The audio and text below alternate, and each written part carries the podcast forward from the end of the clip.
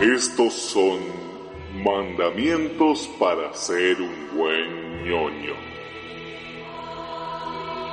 Comerás pochoclos por sobre todas las cosas. No desearás el videojuego de tu prójimo. Santificarás a todos los cómics y los mangas. Jamás ¿Qué es darás esto? una reseña. No te preocupes. Llegaste al lugar en donde se ve y se habla de todo lo que te gusta del mundo nerd. ¿Cómo, cuándo y dónde crees? La única regla, no hay reglas. Noticias, reseñas, juegos y mucho humor. Hasta las 6 de la tarde somos post créditos. Nos encontramos después de la función.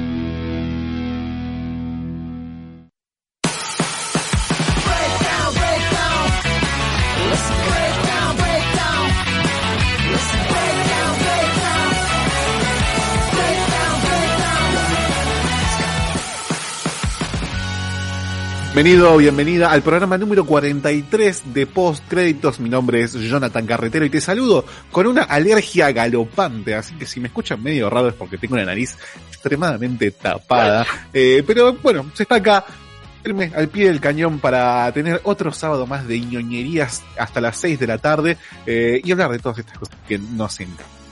Día número 100 de la cuarentena, así como lo estás escuchando. La cuarentena se nos fue para 100 días y seguramente siga por un par de semanas más como mínimo. Pero no te preocupes porque vamos a hablar de cositas muy lindas, te vamos a informar de algunas cositas que estuvieron pasando y vamos a estar también dando nuestra opinión sobre cosas que estuvimos viendo en la semana.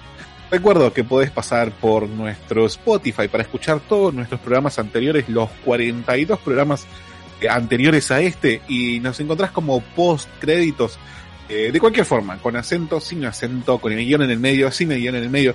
Buscanos que tenemos el logo ese naranja que nos hizo tan amablemente nuestra compañera Fernanda y que queda tan lindo en el Spotify. No dejes de pasar tampoco por, nuestro Instagram que es postcréditos.radio en donde tenés memes, noticias, historias, eh, informando de cosas, pero sobre todo hacer hincapié en que traficamos los mejores memes del país. Y también me animaría a decir a nivel internacional. Le guste a quien le guste.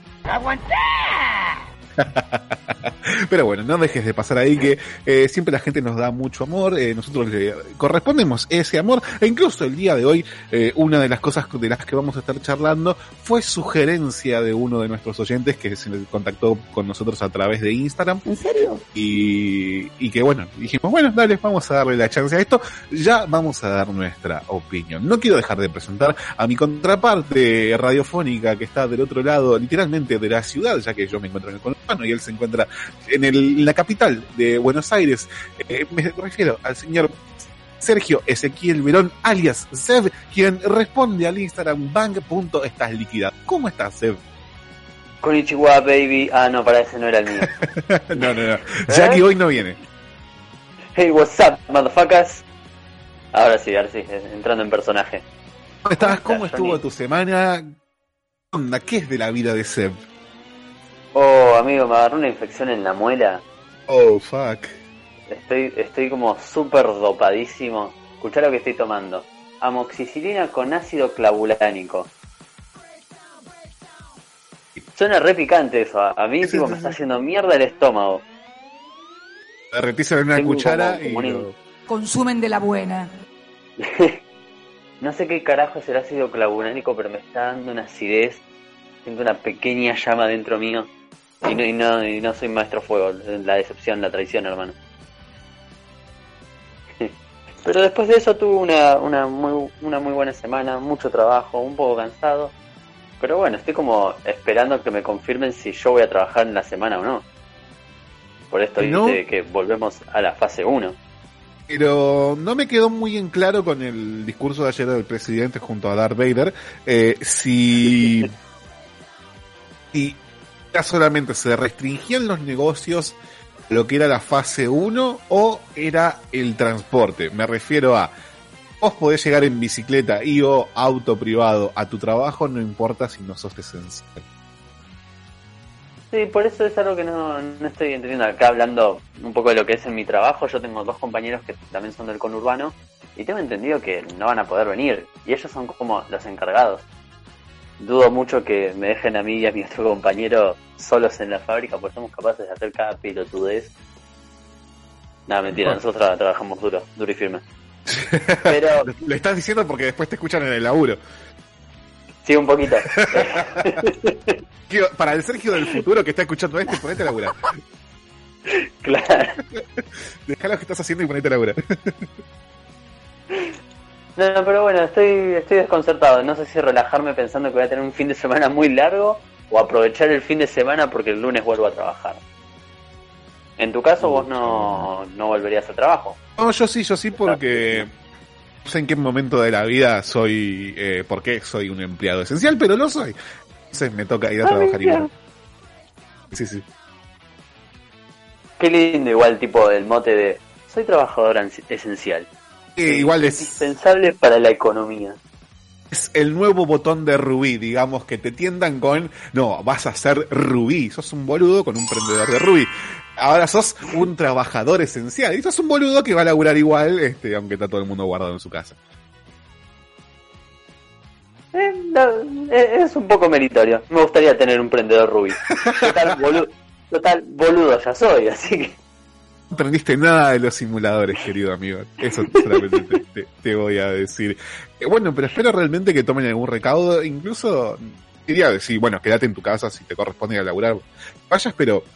eh, preocupa esto de que Sergio va a laburar en bicicleta a las 6 de la mañana. Eh, y está haciendo mucho frío. Realmente está haciendo mucho frío en estos días. No me acuerdo, creo que fue el viernes que hubo- hizo un frío que te calaba los huesos. Y yo encima me desperté un- 10 minutos tarde, tuve, era un misil a las 6 de la mañana. El frío que me corría por los huesos fue re divertido. No, no, llegás A- Aparte Una adrenalina en la transpirado.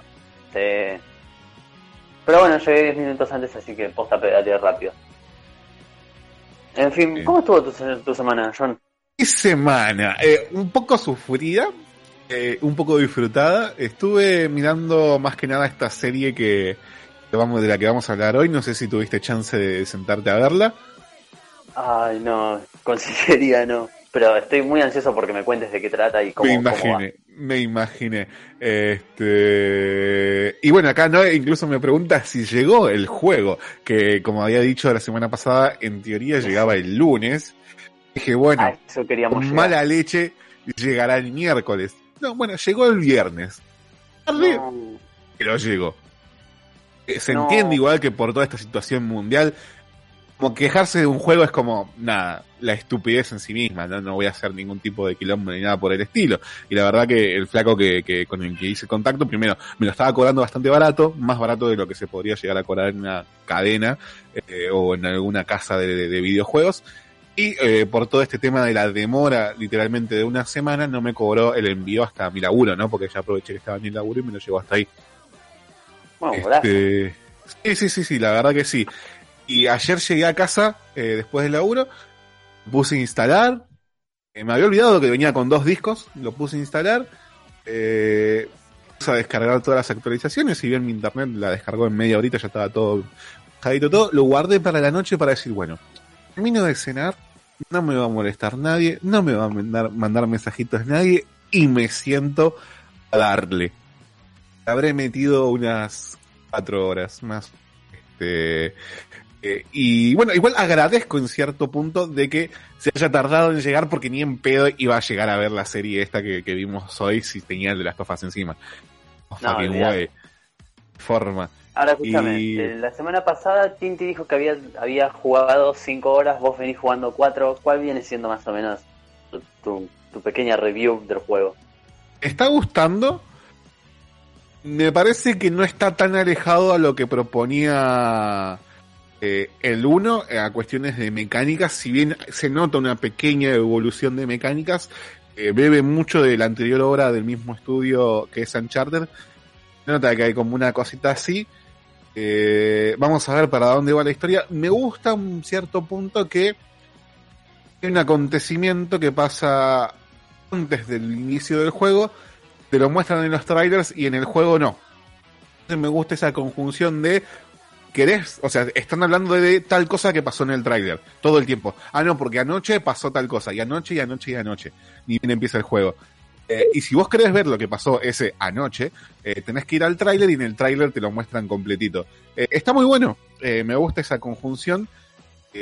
Que igual no hace falta ver el tráiler como para, para entenderlo, pero bueno, dentro de todo es, está copado. Y ya tuve como mi primera patada a los dientes por parte del juego que me quedé tipo, y así como con el corazón medio roto delante de la pantalla y me quedé justo en un punto donde estaba muy entretenido, muy, muy divertido explorando una ciudad media, eh, em, no, media no, bastante abandonada por los años, eh, y lo dejé ahí porque dije, no, bueno, mañana me tengo que levantar temprano a terminar de ver esta serie para poder hacer el programa, así que poquito le voy entrando. No sé cuánto me va a llevar, realmente no sé si para la semana que viene, no creo, eh, tengamos ya el especial de The Last of Us 2, o si ya para la otra semana, no sé realmente, pero yo asumo que en una semanas para ser más precisos, para poder prepararlo bien y hacer todas las cositas que corresponden, ¿no? A semejante salida que vamos a terminar hablando. Eh, comí un spoiler sobre el final, encima en una página de anime que nada que ver, fue como la bronca misma. Qué frustrante que pase eso. Eh, sí. ¿Por qué acá? ¿Por qué? Encima era un meme de Hunter x Hunter, donde cambiaban una escena de Hunter x Hunter y, y, y nada, viste, bueno, listo, el chiste es ese, pero abajo el título ponía, si el final del de, las, de si, si Hunter, Hunter x Hunter fuera el final de The Last of Us. Y fue como, ah, ¿en serio, amigo? Eh, de esta, de esta vil manera. Sí, sí, sí, así, viste, como, ¿qué carajo? Y mm, hasta ahora lo que ha pasado se corresponde con eso, igual lo que pasó me agarró con los pantalones abajo en el sentido de que me agarró totalmente Estabas en el baño. en otra. Estaba, no, no, estaba en otra. Estaba, eh, porque es una situación que se da de golpe. Y es como, ¿what? Eh, ah, me, me, me agarró con, por sorpresa. Pero de a poquito es como que se va construyendo, me está gustando mucho, a nivel gráfico se ve muy lindo, eh, la jugabilidad se siente bastante bien y tengo muchas ganas de que termine el programa para poder entrarle de vuelta al de Last of Us 2. Eh, pero bueno, aparte de eso, eh, estuve muy enviciado con el Battlefront 2, el, este juego de Star Wars, y con, con la serie esta que estábamos viendo. Descubrí en este juego de Star Wars que dieron para PlayStation Plus el mes pasado, eh, el Battlefront 2, descubrí un modo de juego precioso. Pareció de lo más fucking original que hay. Eh, es, es así. Vemos todos que el Battlefront es un shooter, es un... puede ser en tercera o en primera persona. Lo que tiene es que hay un modo en donde vos sos un trooper, recordemos estos eh, soldados vestidos de blanco que estaban con Darth Vader. Y este modo se ubica, este modo de juego se ubica ni bien termina episodio 6. O sea, cae el imperio, es derrotado Palpatine, es derrotado Darth Vader. Eh, todos recordamos que en esa película hay una adhesión muy particular que son los Seawoks eh, que son como esta, esta especie de, de peluchitos eh, que andan con palos, no sé qué tan interiorizado estás con el lore de, de Star Wars, sí, Sí, sí, los lo, ubico. Aparte, si, si viste Joy Major Mother, lo, los terminas conociendo. Barney te hace la descripción a la perfección. Tal cual, tal cual. y sabes que siempre me acuerdo de eso. Eh, y que sabemos que viven en un planeta que, que, que es Endor, que eh, es todo un, un un bosque gigante en donde está también está el imperio, tenía sus bases ahí. Bueno, la cuestión que este modo empieza, digamos, la noche después de la caída del imperio. Entonces vos sos un trooper, que estás con otros jugadores que también son trooper, por lo general son de 15 a 20 jugadores, cae la noche y, y los agarra a todos en el medio del bosque. Vos lo único que tenés para iluminarte es rifle con una linterna que se gasta cada dos minutos Realmente te dura dos minutos y después se pone a recargarse sola. No se ve nada. Y de golpe, un juego que es shooter de, de láseres y naves y qué sé yo, se transforma en fucking Slenderman. Porque vos estás en el bosque con más gente que la podés encontrar como no. Y después otros jugadores hacen de Ewoks. Entonces ellos sí pueden ver en la oscuridad y te tienen que ir cazando con, con flechas, eh, va, con lanzas, con, con trampas que te van poniendo. Vos tenés que sobrevivir el tiempo necesario hasta que caiga la nave y te rescate. Me parece un modo de juego súper genial Modo que resignifica un montón. ¿Cuál? Resignifica un montón eh, lo que es eh, el- la figura de los Ewoks. Vos ves uno y un cagazo, porque no, literalmente en serio, no ves nada a menos que te acerques a alguna antorcha o te encuentres con algún compañero que también tenga linterna. Es fucking nada y me ha pasado de estar jugando, escuchar unos pasos atrás mío, darme vuelta y ver como un piecito sale por el costado de la linterna y es como... fuck. No, Eh, así que descubrí ese juego y me quedé totalmente fascinado y es como, este es el GOTI. Eh, más allá de la historia eh, muy turbulenta que ha tenido el Battlefront 2, que ha sabido eh, repararse bastante bien de sus errores y ahora me parece un juego más que competente, así que si pueden echarle la mano, ya sea con su suscripción a PlayStation Plus, ya sea con comprarlo de segunda mano o comprarlo nuevo, eh, no dejen de, de hacerlo que es una adhesión segura. Siempre y cuando tengas este eh, algún tipo de conectividad, porque es un juego que se explota realmente cuando podés jugar en online. Bueno, una zarpada recomendación entonces jugar el modo supervivencia del Battlefront. Sí, sí, el modo de la casa de los Ewoks me parece eh, que es fascinante. Busquen gameplays en YouTube si no se convencen, es, es, está precioso. No Sergio, si vos estuviste viciando algo en esta semana. No, estuve, estuve escuchando podcast más que nada. Eh, el de Quémense después de escuchar, que me, me doy cuenta que son bastante haters esos muchachos. No sé si sentirme eh, identificado o, o molesto. Eh, y no, después como algo que estuve escuchando mucho fue el Nigiri Sessions de Dante Spinetta. Eh, sé que nada que ver con el mundo ñoño, pero me parece re lindo porque es Dante Spinetta haciendo un show en un bar de sushi. Por eso Nigiri Session. Pone a toda la banda en un bar de sushi y se pone a tocar el funk, funk violento. Está muy bueno, se escucha de puta madre y Dante es un músico de puta madre. No hay más vuelta que dar. Tenemos. No, pero después de eso la verdad no... Después la verdad no, no tuve mucho tiempo de viciar con muchas cosas. Tengo, tengo un problema al momento de sentarme a ver la tele que es como, como últimamente no me pasa mucho porque la nena ocupa la tele, y me quedo como, "Ah, tengo una hora y tengo que aprovecharla.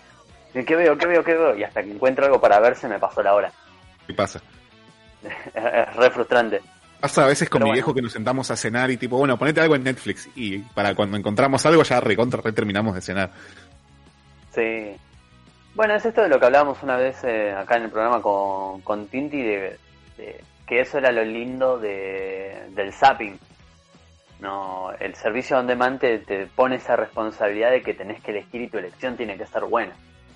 Claro. Vos haciendo zapping eh, había una especie de elección, pero también si no había nada en la tele dejabas lo primero que se te, se veía bonito y fue.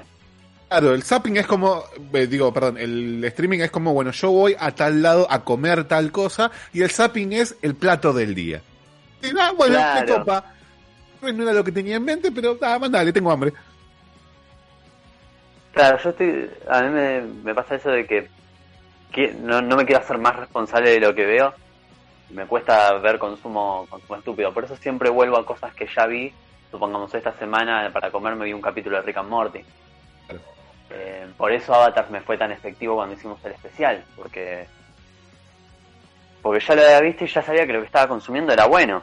Y uno cuando hace zapping siempre vuelve a lo seguro, no se queda a ver una película que, que, que, les- que no haya visto, a menos que le llame mucho la atención, pero siempre vas a Stallone de los 80 que están pasando en Space, o a Harry Potter en Warner, siempre es como que caes en las citas.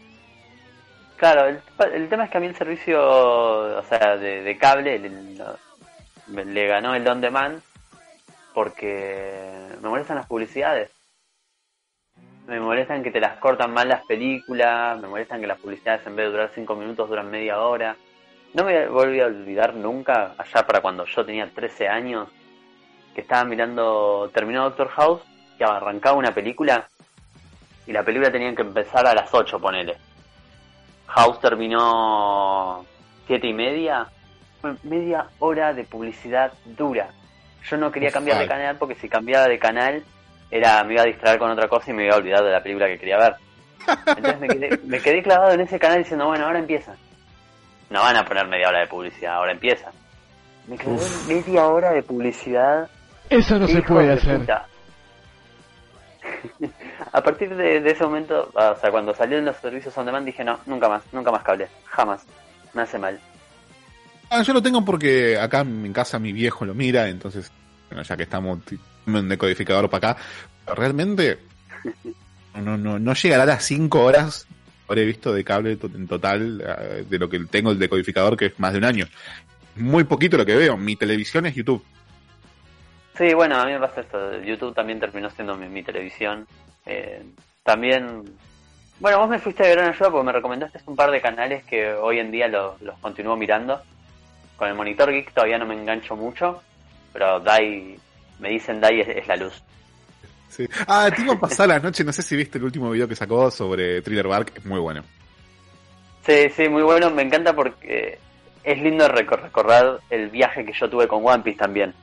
Eh, esto de, de sorprenderse con el escritor de One Piece que, que tiene una forma tremenda de contar la historia y conectar cada detalle del capítulo 1 con el del 405.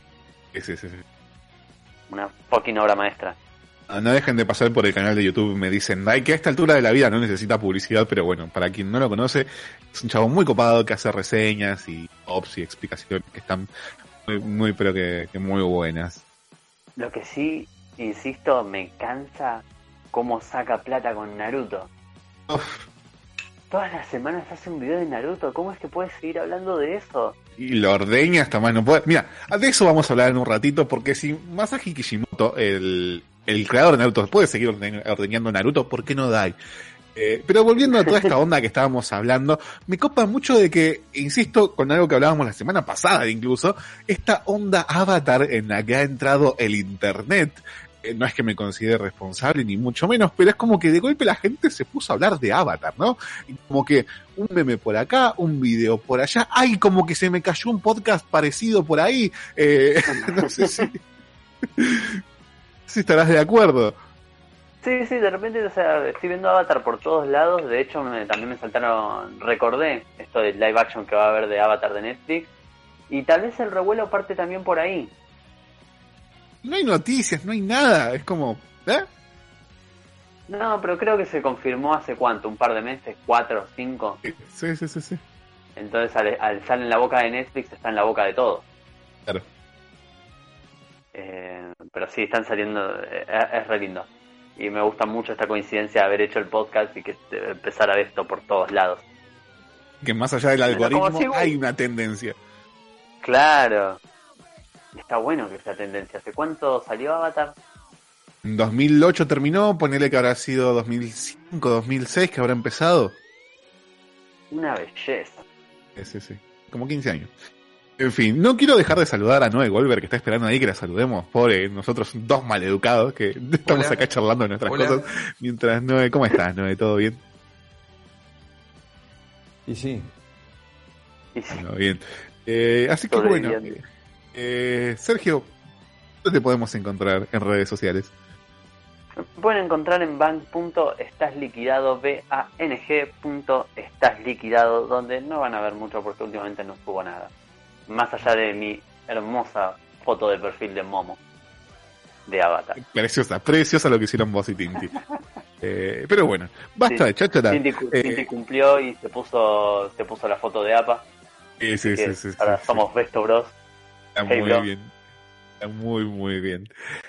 Basta de cháchara. Momento de que nos enteremos de cuáles fueron las noticias más importantes y sobre todo más sexys de la semana.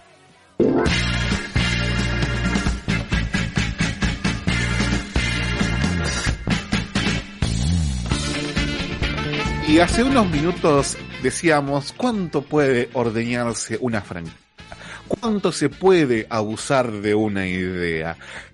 Fue algo que causó realmente controversia en estos días en las redes sociales, porque eh, todos sabemos que Naruto, un manga que todos que mal conocemos, todos mal que mal leímos, o la serie que mal que mal vimos, eh, yo en su momento me consideraba un gran fanático de Naruto, tuvo su secuela llamada Boruto Next Generation, en donde seguíamos las aventuras del hijo de Naruto, eh, y en donde ya este ocupaba como un plano muy, muy aparte, y seguíamos que, era, de qué era la vida de- del hijo, ¿no? De Naruto, llamado Boruto, valga la redundancia.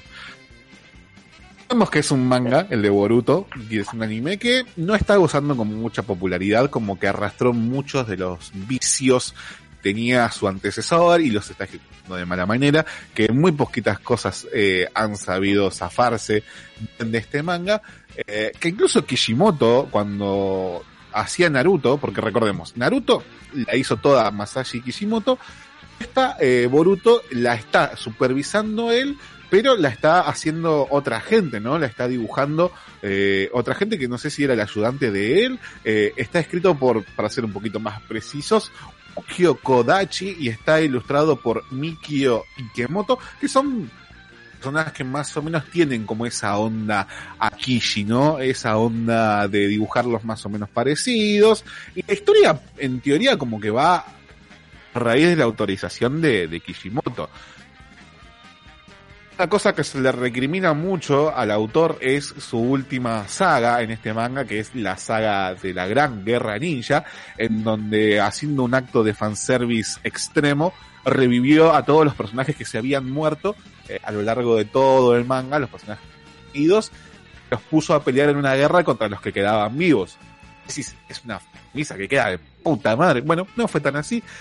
Eh, pero hubo algo que se rescataba de todo esto, es que no tocó la figura de Jiraiya.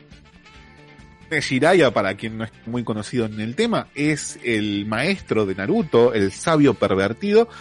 Es uno de los personajes que tal vez tenga mejor construcción dentro de este, de este universo y que murió de sagas antes de la Guerra Ninja, que no se lo volvió a tocar.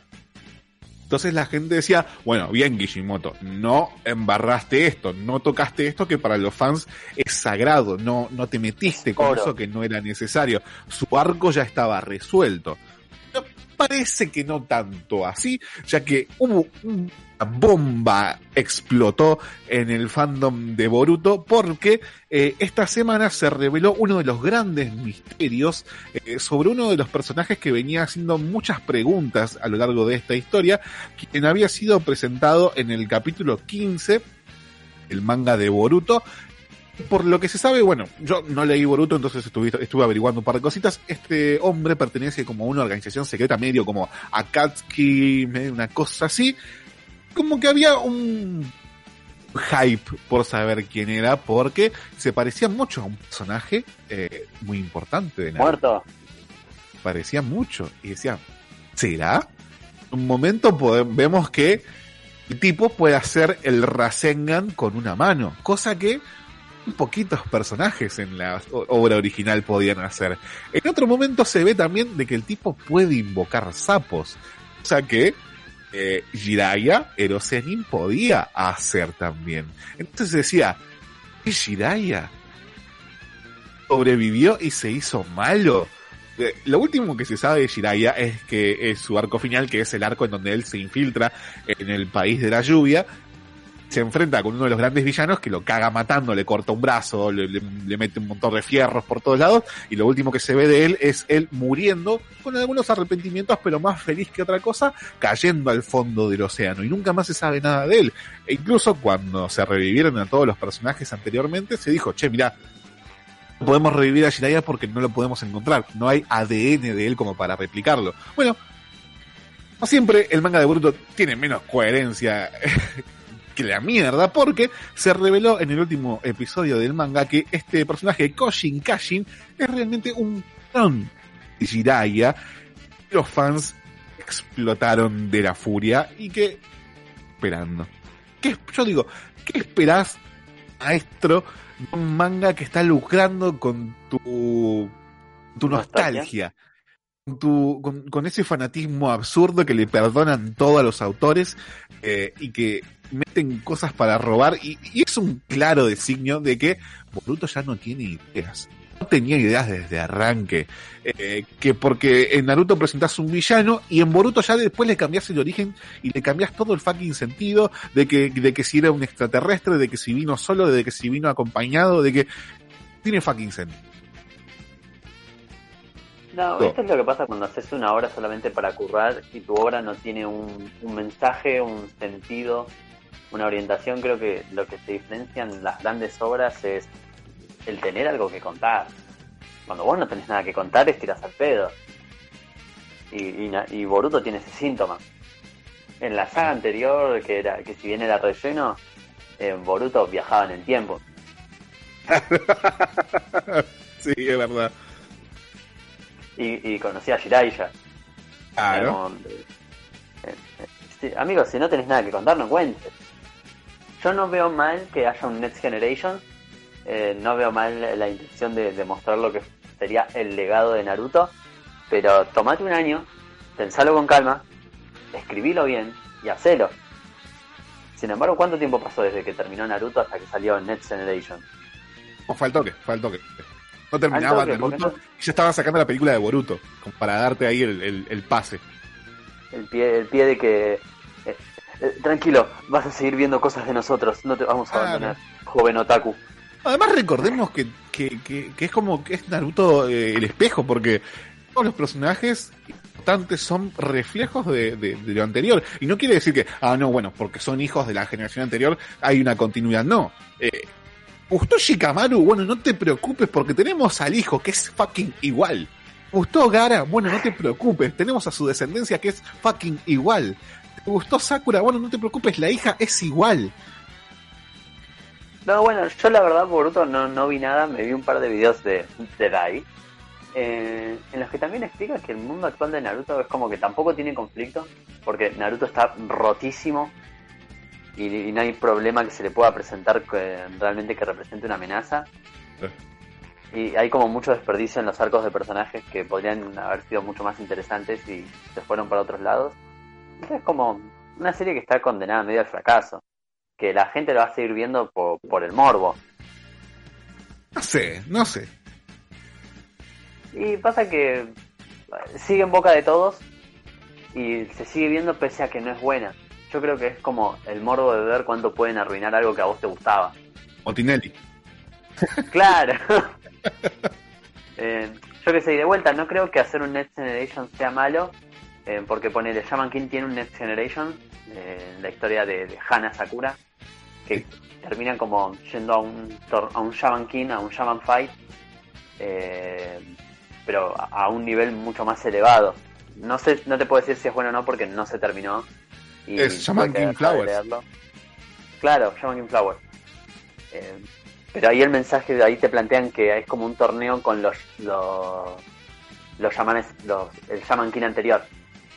Viste que es Oh. un torneo cada 500 años.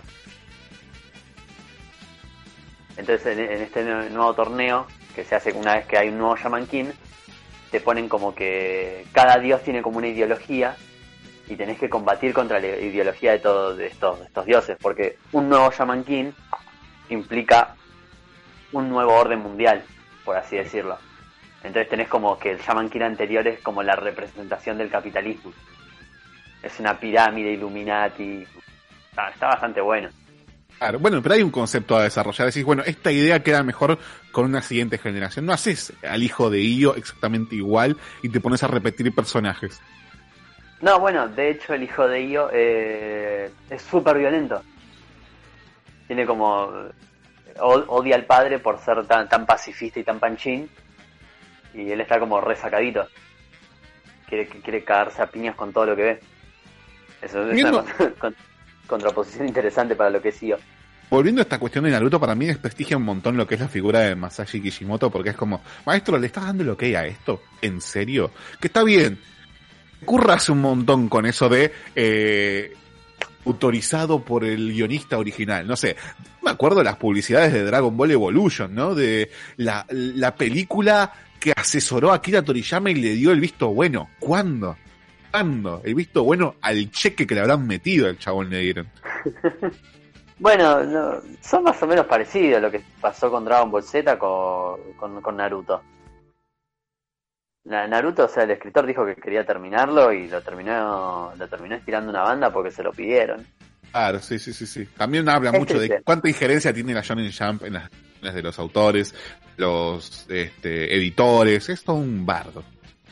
Bueno, pero de vuelta, también habla de, de cómo son, de la calidad de, de escritor que, al momento, de mangaka que sos, porque Oda en- inventa muchas cosas sobre la marcha, en- recibe pedidos de la, de la Shonen Jump, igual creo que tiene mucha más libertad que, que los otros, Sí, se llega buenas. Oda de la Shonen Jump y dice, no, no dibujo más, y se cae en media industria del manga y del anime. Sí, sí, por eso. Creo que tampoco quieren joderlos mucho, pero. Pero yo qué sé, hay una entrevista en la que le dicen, no, mira, me pidieron que cree este- estos personajes para que el público vea tal cosa.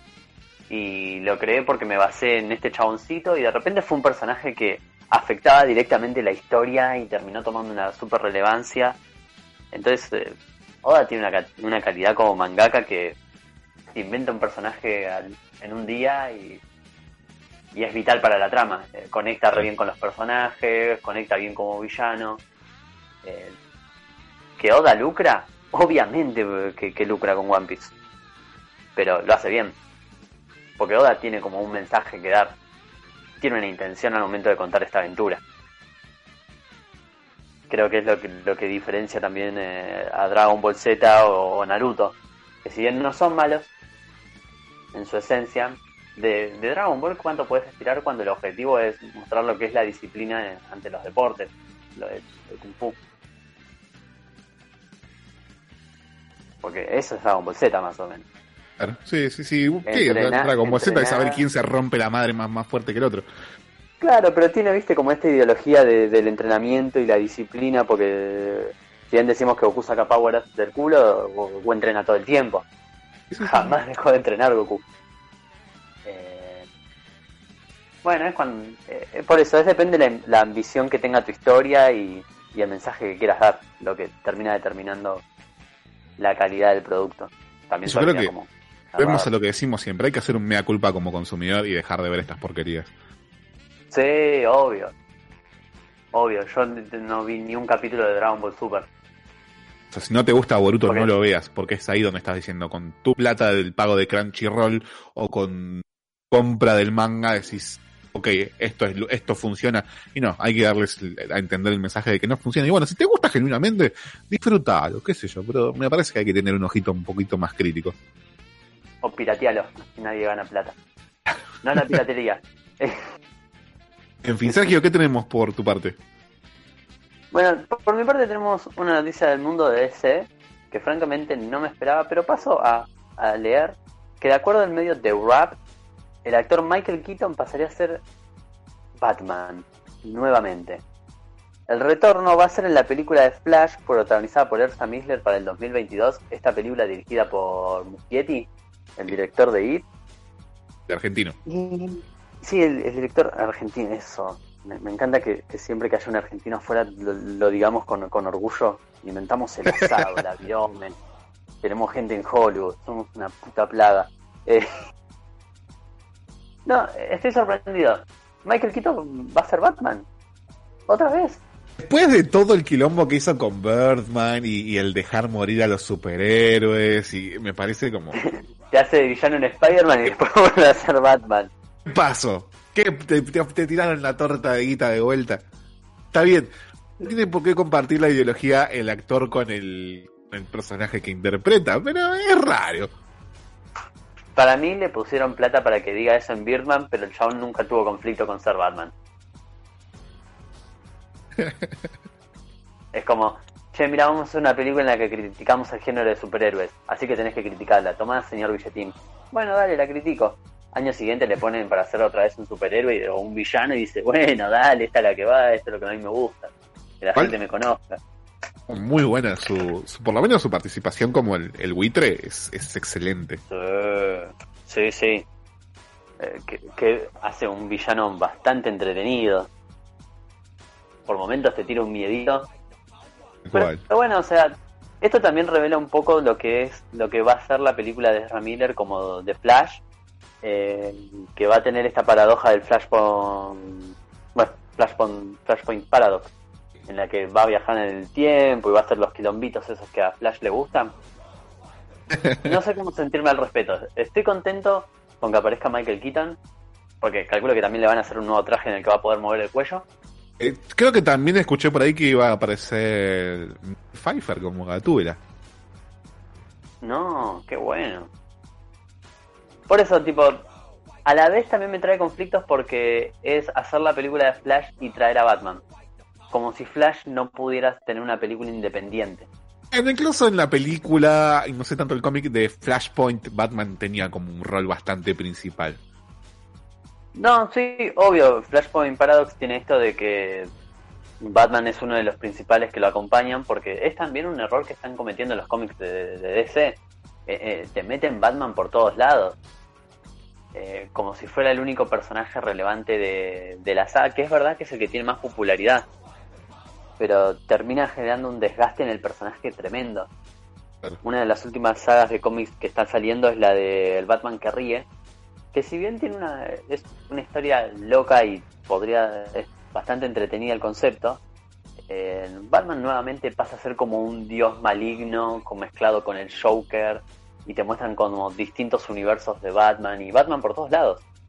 Y ahora pasa a, la nueva saga va a ser el Batman que ríe atacando a Flash. Por lo que ah, saldría como una especie de. claro, una, una bizarreada cósmica. Eh, Bad Point Paradox. Claro. O sea, y cada cosa le da como, le suma como más poder a Batman, cuyo principal mérito era de ser el héroe más humano. Entonces genera una especie de desgaste, al menos para mí como lector de cómics. Y también va a pasar en el cine, de vuelta. Batman v Superman iba a ser Superman 2, con la aparición de Batman. Y terminó siendo esa cosa loca en la que también está la Mujer Maravilla. Y creo que es el mismo error que se va a cometer en Flash. Porque era la película de Flash y ahora ser la película de Flash con Michael Keaton como Batman, que como es una película sobre paradojas, seguramente va a haber otro Batman. No, no, no, fueron nada boludos, no se fueron a buscar al Batman de Val Kilmer, no se fueron a buscar al Batman de George Clooney, eh, se fueron a buscar al, el único Batman que te va a dar el ok más popular. O sea, tenemos al de Christian Bale, que Christian Bale ni en pedo creo que se suma una cosa así, o el de Michael Keaton. Sí, no, una, re pillines. Y bueno, esto va a vender entradas seguro. Sí, olvídate. Yo ya la quiero ver. Pero bueno, me preocupa Muschietti porque seguramente le va a pasar lo mismo que a Josh Whedon en Avengers 2 y va a terminar colapsando y va a ser una película de medio pelo. Ojalá que no. Ojalá que no, pero si pasa, seremos los primeros ahí rompiendo las pelotas. Release de Muschietti Cat. Obviamente, papu. Obviamente. ¿Cómo me dice que no?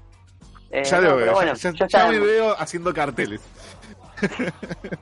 ¿Cuánto, ¿Cuánto sale alquilar un, avión para poner una pancarta? Eh, no, pero bueno, eh, yo esperaba una película de Flash. En la que me cuenten todavía, que está hecha, capaz que es un cameo y fue, capaz que hace la gran Stan Lee y se va a los dos minutos. Tenemos ya por qué tirar por tierra todo. Ojalá que sea solo, solo un cameo. Sería como mi sueño pero eh, en fin, eso en cuanto a Flash, también leí por ahí que tenemos la. ¿Qué cosa? ¿Por qué? Porque si le hubieran querido hacer bien, tendrían que haber contratado a Jeffrey D. Morgan, quien hizo de Thomas Wayne en Man v Superman, la otra piba la que ah, estaba en The Walking Dead, y ahí tenés un Batman de otro universo. Sí, sí, eso hubiera estado también muy bueno, aparte del Batman el, padre de, Bruce como, como Batman es un Batman mucho más sacadito. Claro, recordemos para el que no sabe, en Flashpoint Paradox, este cómic en donde va a estar basada la película de Muschietti, Flash cambia una cosa de su pasado, eh, más, precisa, más precisamente la muerte de su madre, evita la muerte de su madre, lo que cual cambia toda la línea temporal eh, de ese universo y en donde sucede que no mueren los, padres, los padres de Bruce Wayne en el asalto, eh, en el famoso asalto en el callejón. Muere Bruce y el padre se termina transformando en Batman y la madre en el Joker. Eh, y están los dos más deprimidos que la mierda. Vos pensabas que Batman estaba mal, estos dos están, pero el psiquiátrico. Eso, eso, eso fue una vuelta de tuerca interesante. Eh, eso fue lindo de leer. Pero bueno, en otras noticias, relleno para lo que es Doctor Strange y The Multiverse of Madness, el multiverso de la locura, eh, tenemos la confirmación del Barón Mordo, el actor que se llama, que me parece imposible de pronunciar, Ah, Chiwetel sí. Ejiofor. Lo dijiste bien, lo dijiste Que- bien. sí, sí. ¿Eh? Dijiste muy bueno, bien. sí, sí. genial. Ah, no, eh, es que me no sé si leerlo tipo con en acento en, en inglés, pero bueno, lo leí como pude. Eh, se confirmó que iba a aparecer el Barón Mordo y me parece como importante porque es un villano que quedó a la deriva en- entre todo lo que pasó entre Doctor Strange y el, el hoy en día, ¿no? Entre Avengers Endgame, Infinity War. Eh, no se sabe nada de él hace banda y eh, era el que pintaba para ser el villano de esta nueva entrega. Que yo lo estoy Y esperando. O sea, esta confirmación es como chocolate por la noticia, me lo habías prometido en la película anterior. Claro, es como medio una confirmación medio boluda porque es lo que uno espera, pero salieron tantos nombres para aparecer en la nueva película de Doctor Strange que era medio sospechoso que no aparezca la, la caripela de este, de este muchacho. Recordemos Oye. que en la primera película era como el secuaz, el compañero de Doctor Strange, quien también era un poquito mentor porque era como su senpai, para ser un poquito más preciso, y que termina, digamos, eh, desertando de toda esta sociedad de hechiceros porque piensa de que alteran el orden natural con la magia que hacen. Un poquito de razón tiene, ¿no? Porque se la pasa toda la película diciendo, no rompa la bola con la gema del tiempo, no rompa la bola con la gema del tiempo porque se va a venir algo heavy y no lo va a parar nadie y bueno, dos películas después cayó Thanos. Sí, sí, jodieron como cinco años de la existencia del, del planeta y del universo, así que no es punto para Mordo. Sí, Me sí, acuerdo sí. que me había gustado mucho su escena final en la que te muestran que lo que él empieza a hacer es robarle la magia a todos los que están dispersos por el mundo haciendo, haciendo hechizos y le saca su poder mágico a un chabón que se gustaba la magia para caminar, para darle fuerza a sus piernas. En, en consecuencia el chabón termina paralítico en el piso. Y me pareció una escena re bien construida. Como que Ah, da un, poco, poquito de miedo. Es- Claro, da un poquito de miedito, Mordo. Parecía, Re viste, Ty Lee sacándole el poderes a la- al equipo Avatar. Ah, tal cual. Chabón, Exactamente El eso. chabón metía referencia a Avatar cada vez que podía, ¿viste? Obvio, porque está súper bien. Miren Avatar, bitch. Eh, en fin, tenemos la confirmación de, de- de este, de este muchachito. Tenemos la confirmación de la segunda temporada de The Boys, serie que no me di el tiempo a ver con sinceridad, que se va a estrenar el 4 de septiembre en Amazon Prime Video. Qué bien. Y Tengo que para cerrar... Ah, y se confirmó que en julio en HBO Max va a ser una versión extendida de la película de Fantastic Four de los Cuatro Fantásticos del 2005. Eh, No sabía que había, había versión extendida de esta película. No sé qué carajo voy a ver. Y, y me causa mucha gracia la, la, la foto que acompaña el, el posteo. Porque está Jessica Alba con, con- con ese escote violento para una película infantil. sí, sí, sí. No, no sé a quién se le ocurre. Me parece muy divertido. Eh, Eh, pero, en fin, por pero ahí, bien, por ahí van ni terminando sabía. mis noticias. No, ni idea. Es una película que yo disfruto. Tiene mucho Eh. hate. Es contada como una de las peores películas de Marvel. A mí me parece Sido, pero la. ¿Eh? Sido, pero la A mí me disfruto. parece entretenida y me parece que en sí los personajes en los paralelismos con los cómics están bastante bien logrados. Eh, La mole era un poquito tipo monigote de supermercado, pero. Eh, pero 2005, amigo. 2005. Eh, eh, teníamos a. Peter Parker ahí todo- dando vueltas también, que estaba re bien. Pero, amigo, me estás hablando de un chaboncito que salta con un chavo, eh, en contraposición con un chabón que está hecho de piedra.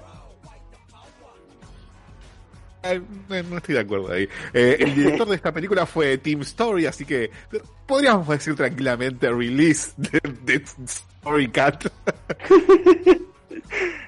Sí, sí. Bueno, de vuelta, me parece que en contraposición con los cómics son bastante fieles. Tal vez la historia es medio chota. Eh, La segunda, pero sobre Me parece todo. una película. Sí, la, no, la segunda es mala. La segunda es mala y me arruinaron a Silver Surfer. Pero. Pero bueno. Si tuviera HBO Max, la vería. Esta versión Así que extendida. se, Y si no, se reconsigue. Capitán. Capitán Jack Sparrow. Tal cual. Eh, para terminar, eh, recordemos que la semana pasada Sergio decía que Cobra Kai estaba buscando nueva casa para poder ofrecer su tercera temporada, una nueva casa que ofrezca un servicio de streaming, ya que YouTube había decidido dejar de dar contenido original en su plataforma y por fin podemos decir de la mano de los principales actores que anunciaron a través de sus redes sociales que Netflix es el lugar en donde van a, va a pasar la tercera temporada de Cobra Kai, que yo estoy como, dame eso ya, chabón, después del final de la segunda. Y que también, obviamente, consecuentemente, van a dar la primera y segunda temporada, se van a incorporar a Netflix para que puedas ver Cobra Kai ahí, todo flama la primera y la segunda temporada y que puedas recibir esta tercera entrega eh, com- como corresponde. Qué bien, porque la tengo re pendiente y ni a palo pagado una suscripción de YouTube Premium. Eh, No, no, olvídate. No, además, ya estaba, ya estaba gratis hace rato igual ahí. Eh, pero nada, miren Cobra Kai, la primera temporada es excelente. La segunda se pone medio Chris Morenesca. Está muy buena igual. ¿Cuántas temporadas se puede bancar Cobra Kai? Uh, yo creo que en 3-4 se banca tranquilamente. Depende igual. Pero están estirando con el mismo conflicto más o menos. Eh, y vamos a ver hasta dónde llega. Bueno, esperemos que, que aguante esas 3 y 4 temporadas y no la extiendan al pedo. Pero qué bueno que va a estar en Netflix. Sí, totalmente. Eh, y yo me quedo tranquilo porque posta estoy esperando la tercera de Cobra Kai. Dejaron un, final muy abierto, muy... Pasó algo muy groso. Muy es como que te diga, es como que te diga, no sé, a ver. No a esa altura, pero es básicamente el avatar saliendo medio muerto de Basing C. Ah, ok, picante de verdad. Sí, sí, sí, sí, sí. Veremos qué sucede. Y hasta aquí la sección de noticias de esta semana. Momento de que empiece a sonar la música en la tarde de EQ Radio. Le mandamos un saludo a Jackie Tuñas, nuestra compañera que hoy no pudo estar, pero le dedicamos este lindísimo tema, este himno otaku, eh, que viene directamente desde 1994. Suena en tus oídos ahora. Leo Canciel con Blurry Eyes.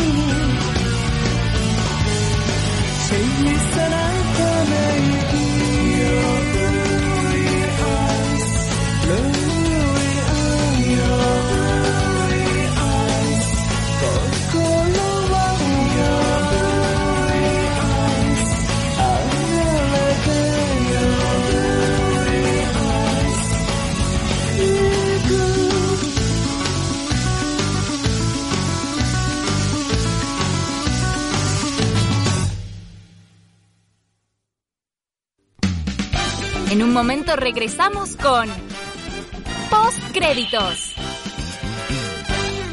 Inicio. Espacio publicitario. No te olvides, envíanos tu proyecto a info.ecuradio.net y forma parte de este mundo. Dale aire a tus ideas. Ecuradio. Experiencia Saturno. Atrévete a vivir un mundo nuevo. Sábados, de 20 a 22. Anímate a la Experiencia Saturno.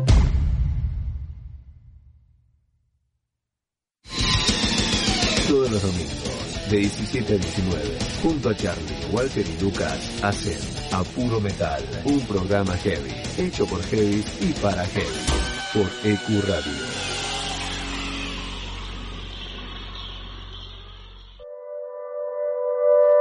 Volvimos renovados. En otro día, en otro horario. Inbox Night. Martes de 22 a 24 horas. La radio es un espacio donde uno logra conectarse con varios sentidos. La radio genera una sensación de libertad y fantasía. EQ Radio. Dale aire a tus ideas. Ahora también podés volver a escuchar los programas y los mejores podcasts en Spotify. Búscanos como EQ Radio y comenzá a seguir.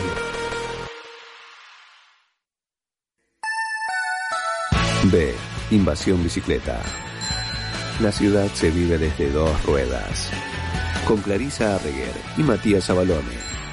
Lunes, 20 a 21 horas, por EQ Radio. Todos los sábados de 14 a 16 horas, Cruce Peligroso. Bandas, exclusivos, entrevistas. Cruce Peligroso, por EQ.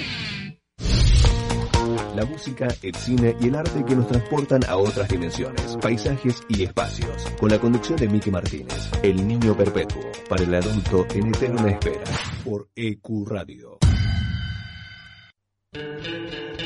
Nadie cree en lo que oye. Para terminar la semana bien informado, Cada viernes de 21 a 22 horas. con las noticias más importantes, la información deportiva, Buena música y la agenda del fin de semana. Nadie cree en lo que oye. Viernes de 21 a 22 horas por EQ Radio. A algunos le puede gustar el suspenso, o el drama, el romance. Ah, ¡La acción! Pero solo unos pocos se quedan hasta el final. Cuando termina la función, comenzamos nosotros. Hasta las 6 de la tarde. Nos encontramos después de la función. Post crédito por EQ Radio. No dejes de estar conectado. EQ Radio en Facebook, en Instagram, en Twitter. Búscanos con EQ Radio. Divertite, conectate, conoce todo eso y más.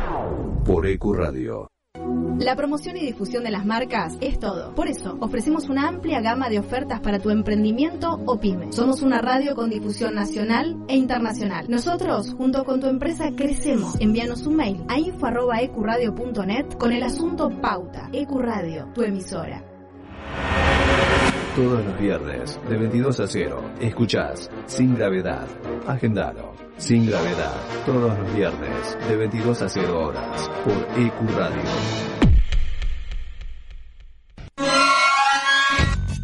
No te olvides, envíanos tu proyecto a info.ecuradio.net y forma parte de este mundo. Dale aire a tus ideas. EQ Radio. Contacto 3972-5561. Aire arroba ecuradio.net. Facebook Ecuradio Face. Twitter Ecuradio.net. EQ E Radio, tu emisora. Fin. Espacio publicitario. Ya volvimos con más Post Créditos.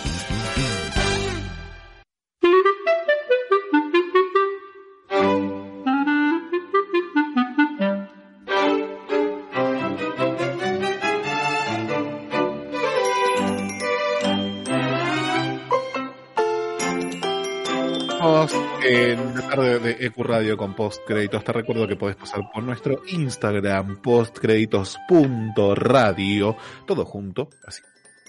Eh, y donde vas a encontrar un maravilloso de contenido. Y sobre todo memes, memes de los buenos. Mucho que no hablábamos de anime, hace mucho que no nos dábamos a la tarea de ver una serie. Y esta semana, por recomendación de uno de nuestros oyentes, fuimos a ver un Isekai. Se llama Tensei Shitara Slime Data Ken. Sí. ¿Qué? Dale. Eso. Básicamente la traducción es aquella vez que me convertí en slime. Ese es el slime, es como una especie de elemento parecido al moco. una cosa así. Moco sin ser moco. Claro, moco sin ser moco. No se preguntará, bueno, ¿qué es un isekai para el que no está tan metido en lo que es géneros de anime? Literalmente la palabra isekai de decir mundo diferente. Y por lo general lo que caracteriza a este género es el hecho de que tenemos una persona que vive por lo general en el mundo real, que por un suceso repentino en su vida, ya sea la muerte, un accidente, un conjuro, un ritual, es transportado a otro universo con otra realidad. Por lo general tiende a ser una realidad fantástica, pseudo mágica, pseudo medieval, eh, y en donde él desarrolla, digamos, sus aventuras. Lo general tiende a ser un héroe. Hay más o menos excepciones a esta norma, pero por lo general el 95% cumplen como estos requisitos. Y Dara Slime Dataken es un Isekai. Y me preguntas realmente qué pienso de este género, gracia no me cae, porque es algo que no está mal y en principio su concepto es bastante bueno, el género en general, está muy explotado. Por ahí están saliendo uno Isekai atrás del otro por temporada, hay por lo menos tres o cuatro Isekais, todos más o menos iguales, repito, es muchacho o persona X que vive en la realidad es transportado a otro mundo por X motivo. Ahí es como el campeón de campeones. Ejemplos de esto, no sé. Monster Ranger, para los que son más viejitos como yo. Guerreras Mágicas, Inuyasha. eh, podríamos decir también la visión de ¿Inuyasha es un Scaflón. isekai? Y sí, tenemos a, a Kagome que viaja al otro mundo. Oh, mirá lo que uno se viene a enterar de esta. Tenemos. Eh, ay, hubo, había una que iba a decir y me. Ah, sí, tenemos Sword Art Online que, si bien es transportado a otro mundo literal, es como que cumple casi todos los requisitos para ser un Isekai. Sí, sí, ese, ese sí lo tenía conocido como Isekai. Yo pensé que los Isekais eran onda jueguitos. Claro. de jueguitos. Está muy bueno que lo nombres porque. ¿Por qué el Isekai este, muchos tropos eh, que son más o menos parecidos a los demás? Porque trata de como de venderse a un público objetivo. Si vos le vendés a un pibe que está todo el día encerrado en su casa jugando videojuegos, como una exageración, ¿no? Podés no estar encerrado, aunque ahora sí. Eh, vendés el concepto de que hay un mundo paralelo que puede ser tu videojuego favorito en donde de repente te abducen de tu vida eh, y te hacen vivir aventuras increíbles en donde vos sos el más capo de los capos, vas a decir, ¿dónde firmo, maestro? El problema con esta premisa es que se repite bastante en todos lados. Uno de los tropos más conocidos de los Isekais es que por lo general sus protagonistas, no digo todos, pero por lo general son todos Garis tú. Hay otro término. ¿Qué es un Garis tú? Es un personaje al que el autor le da todas las bendiciones habidas y por haber. Tipo, no hay problema que no te pueda resolver. Eso básicamente es un Garis tú. Bueno, choca un poco con la imagen de, de persona normal transportada a otro, a otro mundo, porque si sos una persona normal, no tendrías que de poder de resolver todos los problemas que se te presentan. Claro, Al pero llegas a este mundo, a este mundo fantástico y sos como el capo de capos. eh, y, y Mientras que en vida- contraposición en la vida real sos un pelele. Claro, tal cual. No, no, no, por lo que tengo entendido esto, de este conflicto narrativo es que ¿por qué si acaso es un pelele en, en otro mundo de repente tenés todas las soluciones sabidas y por haber? Y si no tenés un conflicto, ¿por qué tendría que seguir tu historia? Eso es algo que se plantea de forma bastante copada en esta serie que vamos a decir la serie del slime, porque no voy a estar repitiendo Tensi Digital Slime a cada rato. La del slime. también es muy- ah, Ahí está paga de pronunciar, pero bueno. ¿Qué se trata esta serie del slime? En el primer episodio nos adentramos en la vida de Satoru Mikami, que es un pibe de 37 años, quien tiene pareja, pero tiene la vida bastante resuelta, ¿no? Tiene un buen laburo, gana bien, está tranquilo. Un día se cita con un amigo en el centro de, la, de una ciudad, no recuerdo particularmente qué ciudad es, pero de Tokio, porque este amigo como que le quiere presentar su nueva noviecita. Eh, como, para presumírsela, ¿no? Como, che, mirá el levante que, que me agarré, eh, como ven y conocela. Se juntan en medio de, del, del centro, justo, justo, así como de la nada, como quien cae un rayo en el medio de la nada, aparece un asesino en medio de la, de la calle que va con un cuchillo corriendo. Le está por tirar a la, a la piba, a la, al- a la novia del amigo de, de Mikami. Este se pone en el medio y recibe la puñalada, lo cual termina de, desencadenando en la muerte nuestro protagonista. Eh, hay una escena muy copada en esta muerte en donde él se empieza como a quejar de varias cosas que tienen que ver con su muerte, ¿no? De eh, tengo mucho frío, eh, me va la sangre eh, por, por, por esta puñalada. Al mismo tiempo de que está, está teniendo como estos malestares a causa de su muerte inminente, empieza a sonar como una voz eh, en off, por así decirlo, que empieza a decir, bueno, él dice, tengo mucho frío, y entonces dice, ok, listo, eh, vas a tener eh, el poder de que no te afecten las variaciones térmicas, vas a ser resistente al frío y al calor. Eh, uh, cómo me duele esta puñalada, listo, vas a ser resistente a cualquier tipo de cortadura y o apuñalada. Entonces como que parece que mientras él se va quejando, en algún lado como que van desbloqueando poderes. Hay una escena de comedia en el primer episodio que me hizo mucha gracia, que está muy buena, que es que él se está muriendo, literalmente está escupiendo sangre por la boca. El amigo como que está llorando ahí, básicamente diciéndole las últimas palabras. El pibe le dice, por favor, da a mi casa y hace mierda el disco duro. Agarra la computadora y que nadie vea eso y hace mierda el disco duro. que es de los poquitos chistes que me parece que tiene acertada la serie. Muere este muchacho Mikami. No es el fin de su vida realmente, sino que aparece de golpe en otra realidad en donde él tiene todas estas habilidades que, bueno, eh, él había pedido, se había quejado del calor, del frío, de, de las apuñaladas, se había quejado también de que nunca iba a tener una novia, entonces, eh, de que nunca tuvo una novia, entonces que cuando si reencarnaba en otra vida que iba a ir por todas las minas que él se fuera a encontrar, entonces como que este ente superior como que le concede la habilidad de ser un depredador sexual por suerte, sino eh, de que va a tener la habilidad de comerse cualquier cosa. Cual termina todo como apuntando a que vas a reencarnar en slime. O sea, vas a reencarnar literalmente en un moco que se mueve en el medio de una cueva olvidada en un mundo fantástico. Dices, ok, ok. Inicio interesante. Vamos a ver qué pasa. Creo No que acá es donde- Nunca más en mi vida. Pero pará, ojo, ojo, porque no es todo tan malo como parece. Este muchacho empieza como a transitar por esta cueva, empieza como a comer plantas, eh, y tiene como el poder de, tiene como una especie de voz que lo guía y le tira data súper importante por dentro, eh, que es como, no sé, como, es como tener una computadora con acceso a internet dentro de tu cabeza, o sea, sabes todo. Hasta con solo preguntarlo. Es lo que le pasa eh, a este muchacho. Entonces, empieza a caminar, a, a como a conocer este mundo, eh, a, a comer plantas, a comer piedras, hasta que en esta cueva eh, en la que él aparece de golpe se encuentra con un, dra- un dragón que se llama Erudora. Es un dragón que está ahí como encerrado y decís, ah, mierda, un dragón. Estamos hablando de un- fucking dragón. No puede ser más aburrido el episodio porque se las pasan charlando.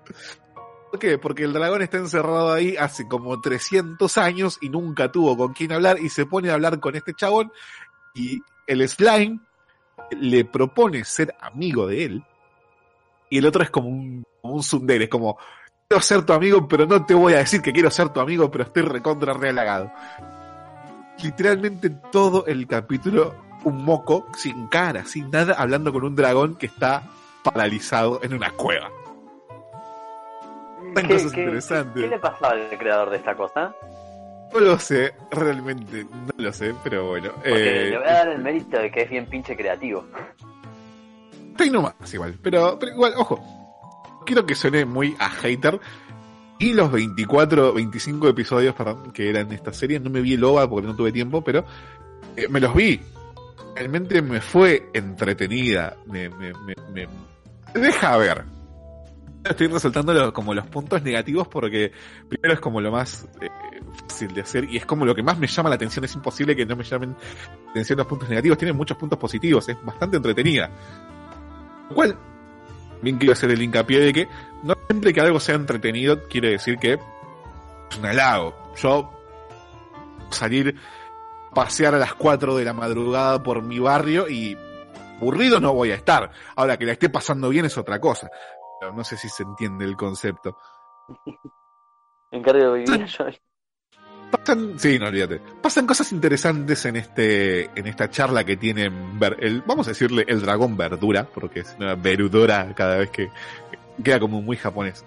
Eh, que es algo que va a marcar una pauta para lo largo de la serie, es que este slime no tiene nombre. Moco no tiene nombre. Entonces, eh, Verudora eh, pone el nombre de Rimuru. Rimuru, como le dicen los japoneses. Parece que en este mundo, cuando alguien te pone un nombre, vos como que ascendés de categoría en tu especie. Como que te da identidad. Entonces, eh, deciden que él se va a llamar Rimuru y le pone un apellido al dragón este que está encerrado, que el dragón verdura, vamos a decirle.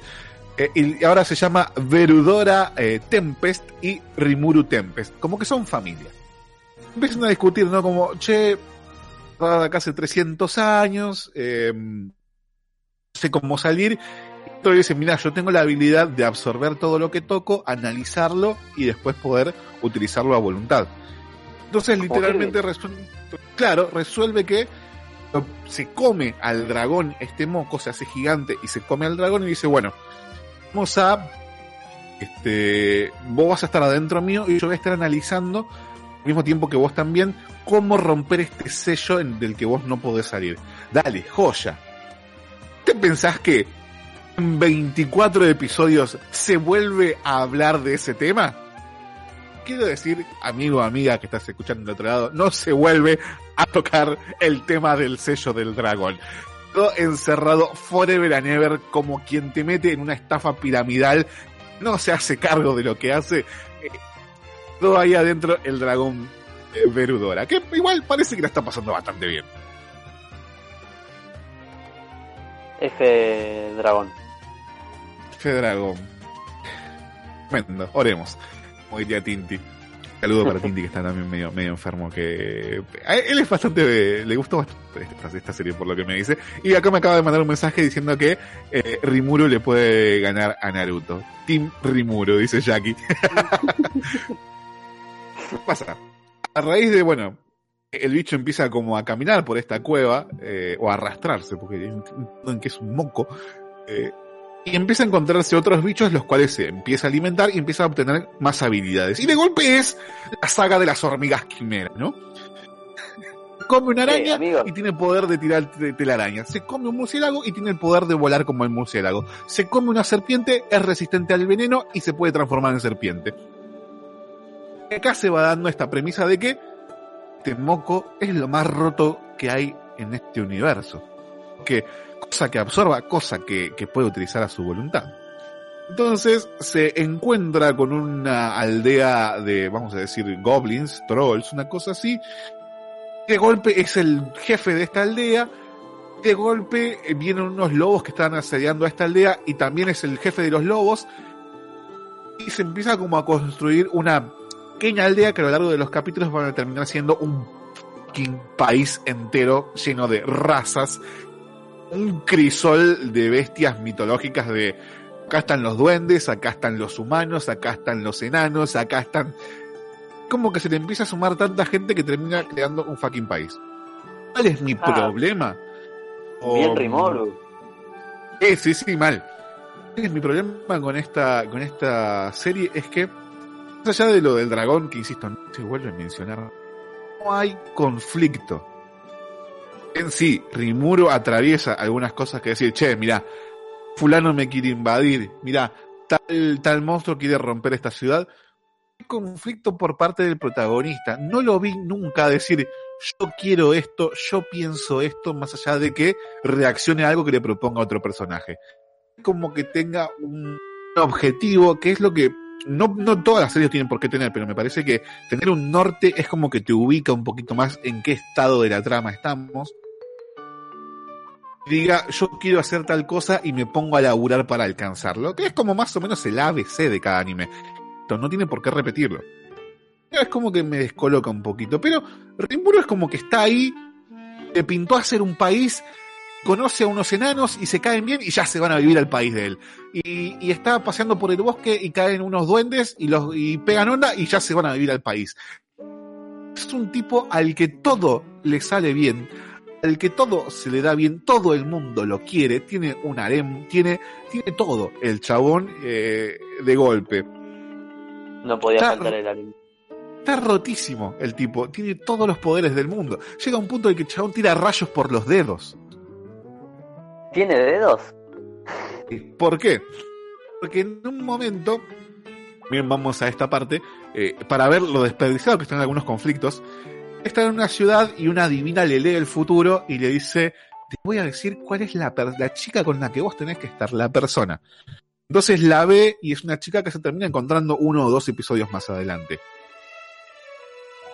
Pasa, esta mujer eh, resulta que también venía del mundo real, nada más que muchos años antes que él, tenía como una especie de demonio atrapado adentro de fuego.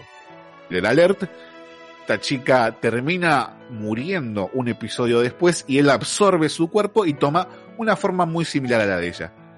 ¿Sabes que hay alguna clase de conflicto ante esto? ¿Ante la muerte de la persona con la que supuestamente tenés que compartir para siempre tu vida? No. No pasa nada. Como, oh, me la comí, listo, ya está. E- Eso de, de, un- de unir vidas eh, se volvió como demasiado literal. Claro, tal cual, tal, tal cual. Eh, déjame que siga buscando las, las mis anotaciones porque tenía acá un montón. Siento que no se, no se, no se sustenta el por qué ser un Isekai también. Porque realmente Rimuru repara muy poco en su vida anterior. Bueno, muy pocas veces dice, che, extraño tal cosa de cuando era humano.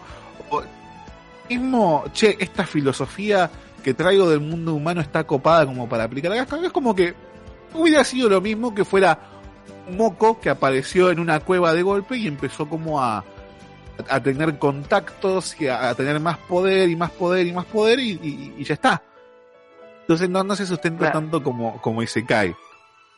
Claro, es como que lo que le pasó en, la, su vida humana no tiene relevancia para lo que es la historia. Claro, no, no, no, para nada, muy poco casi. O sea, lo único que puede llegar a hacer es el, el trasfondo que une a esta chica con este chabón.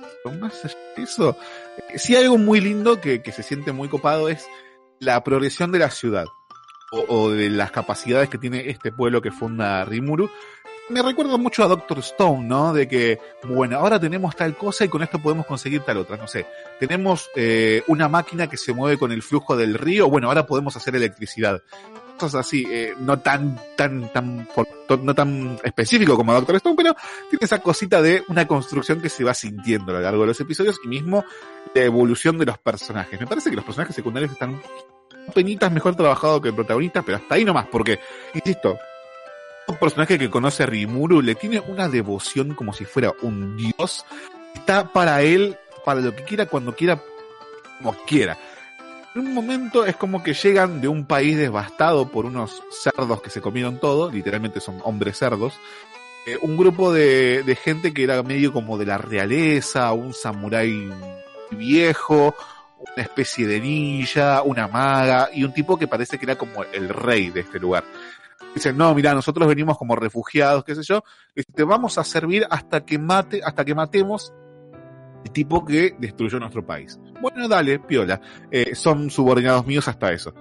Matan al tipo este, ya se quedan a vivir con Rimuro. Le dicen, che, ¿podemos vivir con vos? Bueno, dale, listo. No hay ningún conflicto ni con el pueblo que les, le- le- les rompió el país, ni con esta cuestión de, che, yo era rey y ahora estoy al servicio de otro tipo. No, no, no, no, Ahora estoy al servicio de un moco. Claro, que, ojo, todo el mundo tiene una devoción que está bien porque está rotísimo. El tipo se puede transformar en lo que quiera. Eh, eh, eh, entonces es como que se entiende esa devoción, pero es como muy poco, eh, muy poco a la historia. Rimuro lo que quiere, lo consigue en medio capítulo. No, no hay, no hay conflicto en ese sentido. No vemos nunca que sufra por nada. Aparecen literalmente reyes demonio, como le dicen en la serie, y el tipo los, los elimina en 10 minutos. No, no cuesta nada. Llega un punto que está demasiado roto. Y cuando la historia se pasa, pasa de ser de el cómo al cuándo, pierde muchísima mierda. Estoy muy intrigado porque viendo las historias de, nuestra querida Jackie Chan, publicó que se puso a llorar con la serie y con todo lo que me estás diciendo me pregunto, why. Así que esta es una pregunta que tengo pendiente para Jackie la semana que viene. Why. La única personaje que más o menos zafa es esta Shizu, que es la que muere. eh, Que sí tiene una historia copada de fondo, que está bastante buena, pero todos los demás son como peones. Peones al servicio de la historia. Necesitamos eh, constructores para la ciudad. Justo caen unos constructores en el medio del bosque. Rimuru los salva. ¡Eh! Pegamos onda, listo, hagamos un país juntos. ¿Entendés? A eso voy. Acá el conflicto a lo, a lo Doctor Manhattan, de lo, soy omnipotente y eso me trae una duda existencial tremenda, eh, olvídate, no, no. Claro, claro, no, no. Eh, mismo, eh, el tipo en los últimos capítulos termina conociendo como a las deidades más locas del país, mundo, y, y tipo, las, las cachetea en dos segundos. Son como los pobres boludos que están bajo este moco.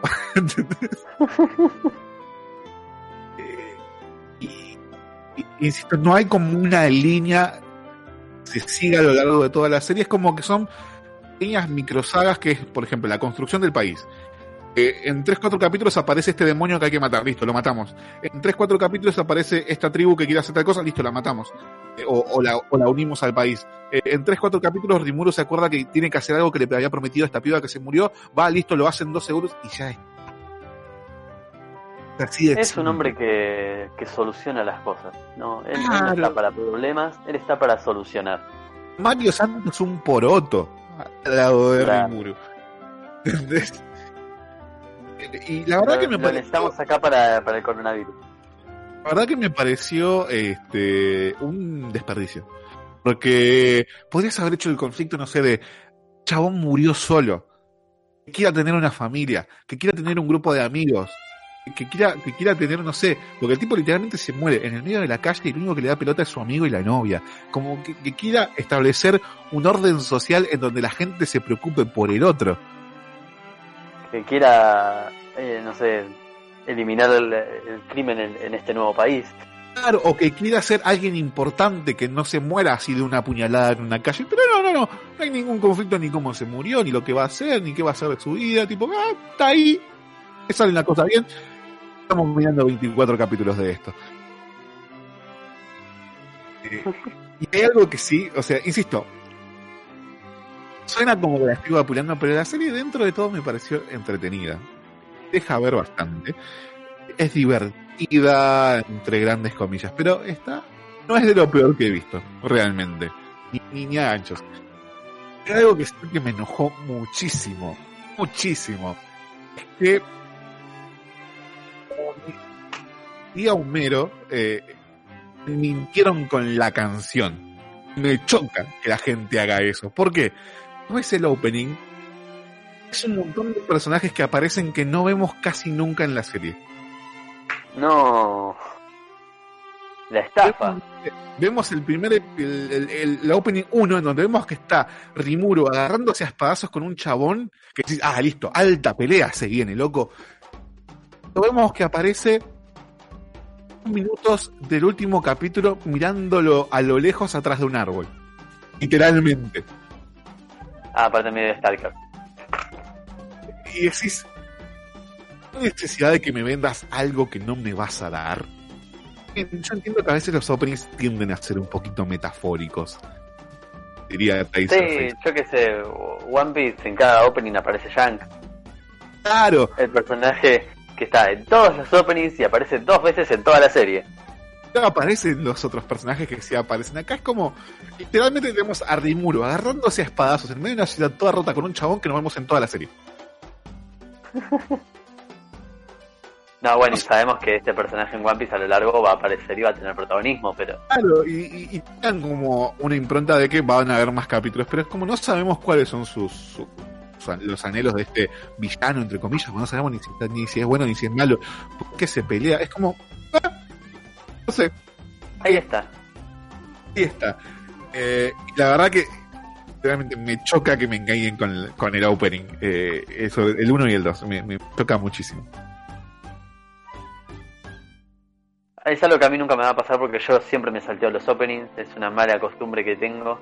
Sé que de algo me pierdo, pero pero bueno, al menos en este caso no saldría estafado. No, bueno, pasa que a mí el opening es como un poquito eh, el tráiler, ¿no? Como me parece como que es la versión cinematográfica de la serie, sobre todo hablando de anime. Me gusta mucho verlos y los y los reescucho y los remiro y los miro, los miro, tal vez más que la serie en sí, eh, porque me gusta mucho ver cómo hacen el planteo de algo tan extenso co- que como pueden ser 24 episodios de una historia eh, en algo que dura un minuto y medio. No, bueno, la otra vez estaba hablando de eso con, con mi pareja que me estaba mostrando unos endings, creo que de Bloodlock, y... Y ella lo miraba, viste, con una pasión el opening, que a mí la verdad, tipo, no, no me generaba mucho porque no vi la serie. Y me di cuenta de que, claro, en determinados endings, en openings, en puntos vitales de, de la serie, eh, interpelan mucho al espectador. Supongamos, yendo a- otra vez a One Piece. Eh, hay uno de los openings que está completamente conectado con lo que está atravesando el protagonista en la serie y es conocido como uno de los openings más eh, de los favoritos entre todos los fans. El de Fight Together. Together y el otro, el anterior, que no me acuerdo cómo se llama ahora, eh, One Day o The Day, una cosa así. Eh, son, son apuñaladas al corazón. Claro, yo porque suelo ver los openings en- en- sin contexto, pero tal vez cada tanto te los colocan bien en partes de- determinadas de la serie que toman un contexto muy grande eh, y, y te generan también ese factor nostalgia, ese factor en el que conectás con lo que está pasando en la serie, que te das cuenta que no están hechos para hacer un video de MTV, de un video musical, Claro. sino que tienen intenciones de, eh, que lo vuelven buenos. Pero bueno, yo la verdad estoy ansioso, así que prefiero salteármelos. Ni hablar de los endings. En fin, eh, la recomiendo o no la recomiendo. Si te gustan los Isekais, seguramente te va a gustar Tensei Shitara Slime Data Again. Eh, no spoileé tanto como, como parecería, realmente. Mírenla. Eh, tal vez esté al pendiente de una nueva temporada. Eh, este año igual me pasa que no estoy viendo casi anime porque no me están llamando la atención o no me estoy dando el tiempo. Y bueno, me parecía como un buen tentempié esta sequía.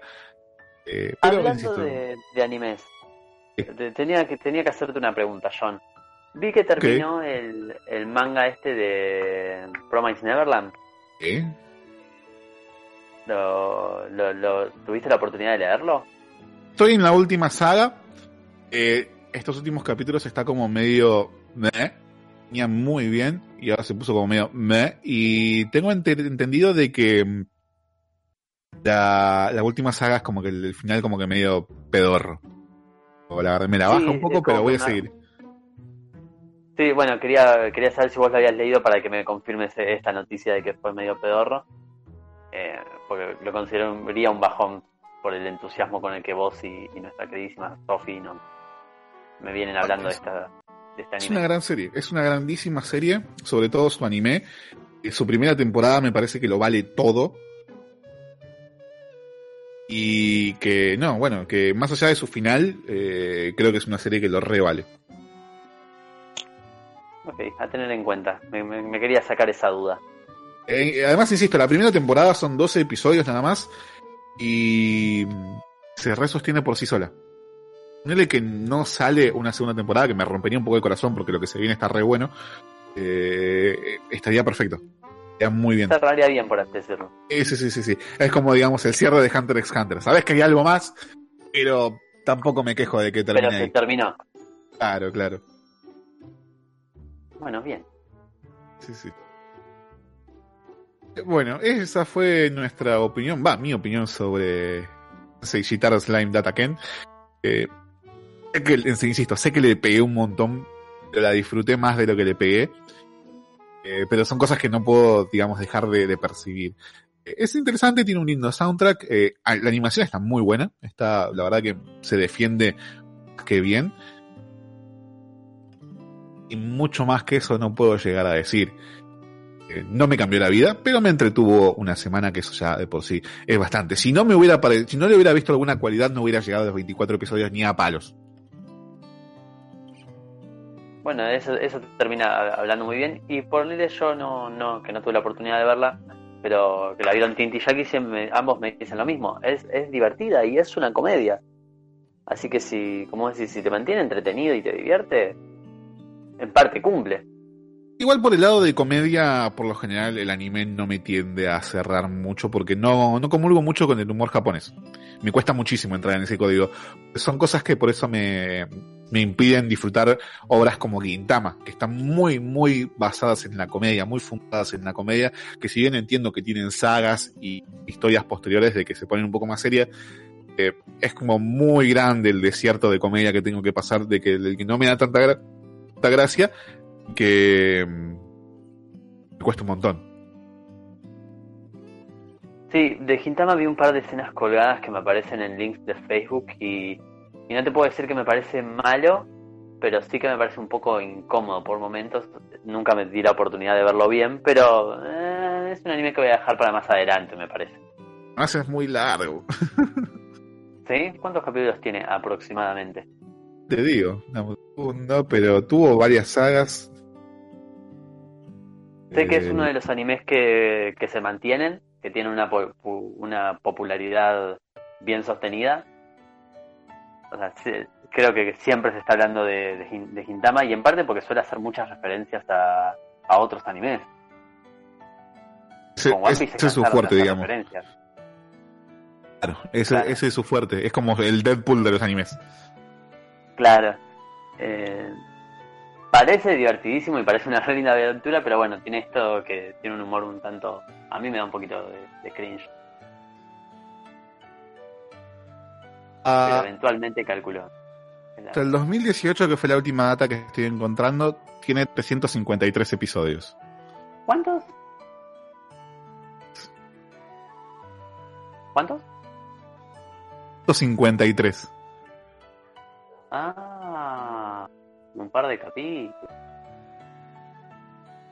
Yo No sé si otra Gintama, pero con un lado, como si fuera la marca registrada, que tiene 51 episodios más. Mira, mira la Gintama. Vos, vos de, de, de este viste algo Y sostenido. los tipo, primeros viste, 20, 30 y la, la dropié.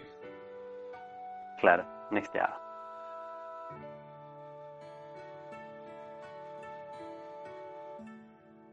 En fin, eh, esa fue más o menos nuestra opinión sobre el- esta serie, la del slime. Eh, el Isekai, no sé a vos, Sergio, ¿qué tal te caen las historias Isekai? Si has podido ver alguna. Yo voy a ser muy sincero, vi un par de imágenes eh, en Google y me llamó mucho la atención que eh, el slime estaba como siendo apretado por varias mujeres. Y dije, no, para ver hentai mejor voy a ver hentai. Después se me, me mezcló con que no tuve tiempo en la semana. Pero no, yo no, no sabía lo que era el Isekai. Con, con sinceridad no sabía que Inuyasha era un Isekai. Así que no, no tengo como mucha opinión del género.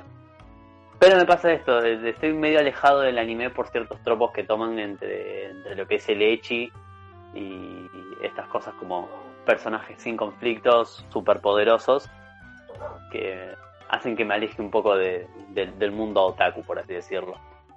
Sé que hay buenas obras y demás, pero por el momento yo siempre fui mucho más de, de la cultura hollywo- hollywoodense, todo, todo lo que es más yankee.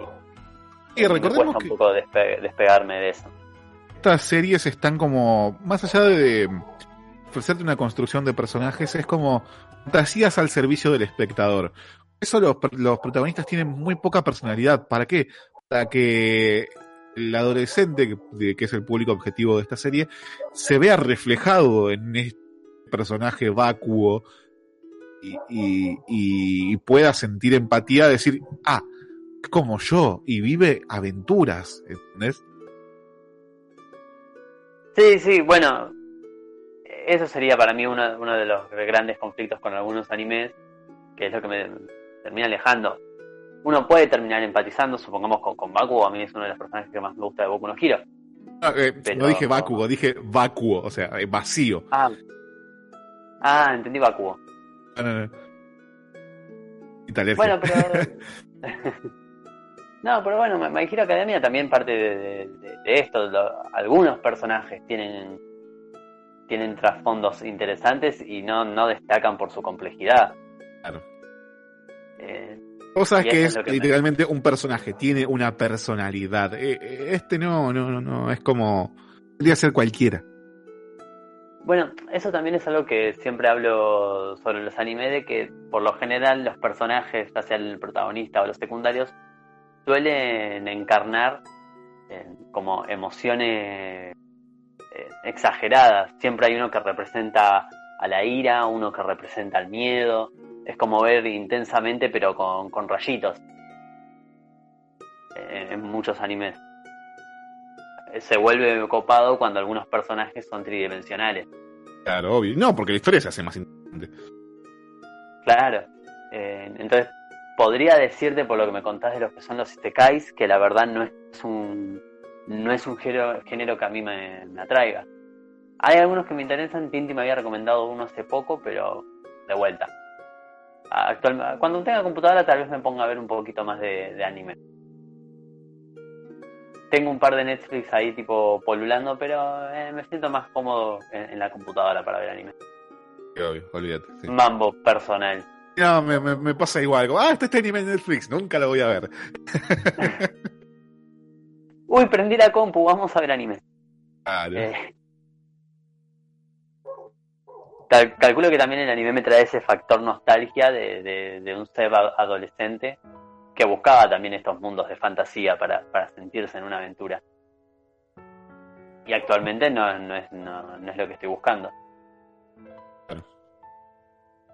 Ah, bueno, eso también Pero habla de que uno como Este- espectador este parece- capaz que al pibe de 15 años le recopa y, aguante, aguante que haya un montón de minas con un, rebusto y que al prota le salga todo bien y está perfecto, está perfecto. Pero bueno, uno que ya tiene un, Claro. capaz que un par de añitos más no, no terminan de cerrar muchas cosas. Claro, igual, ojo, tampoco quiero caer en, en, esto de, no, el anime es para chicos y el anime es para adolescentes. Pero bueno, como vos decís, algunos isekais como estos están orientados a un público adolescente. Igual siempre me causa gracia cuando en, en animes o películas japonesas como, no sé, en, en Your Name, tienen estos pequeños detalles como eh, animar en exageración a algunas mujeres y ciertos movimientos y decís, ¿por qué, amigo? Es- ¿Por qué este Japoneses. fanservice de- claro, deliberado en una, en una película romántica? Si me decís que estoy viendo, yo que sé, Goku no giro, bueno, dale. Entiendo el fanservice desmedido, pero ¿cuán- ¿cuánta plata gastaste eh, en, esa cantidad de frames en esos pechos?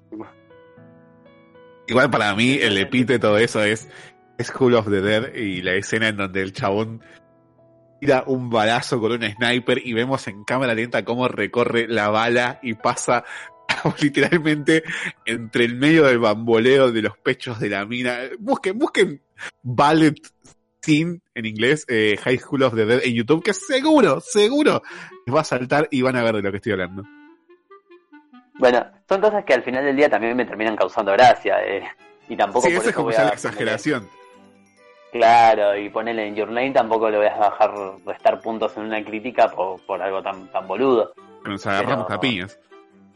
Claro, no, no, no tiene sentido. Pero sí son cosas que otros animes hacen tan exagerado que digo, no, no, no, mejor no.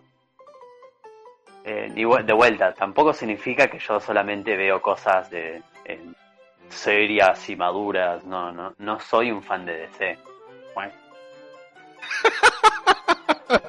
Palazo. claro, sí, no, no, no lo podía evitar. Gracias, 9 por el 4. Pato. Pero bueno, eh, ¿te parece? No, escuchamos un poquito de música ahora para también para ponernos un poquito en este mood de la serie del slime. Eh, empieza a sonar ahora en la tarde de EQ Radio Tema de esta serie que se llama Nameless Story. 光を開け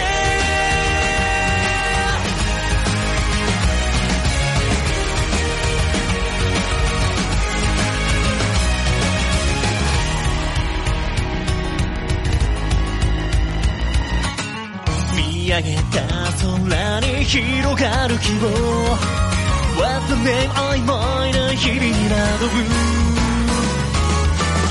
ちすくむような遥かな夢も絶望も食らい尽くして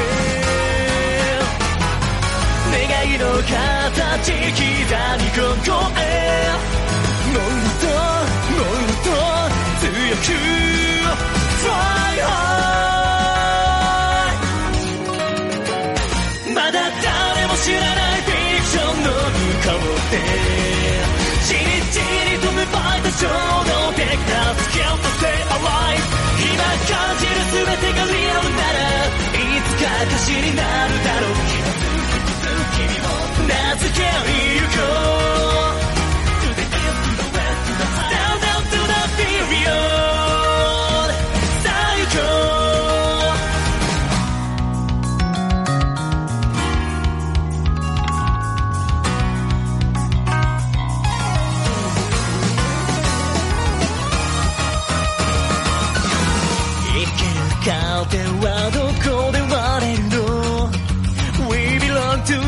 だらけの街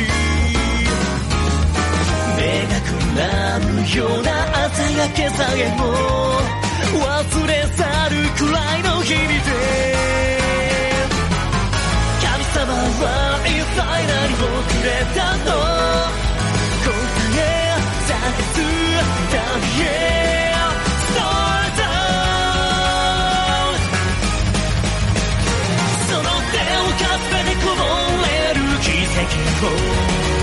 ギリギリで繋いだ衝撃的な Brand new destiny 君から溢れ出す涙もいつか誇りになるだろう一瞬変わる時の中で光る君の溢れ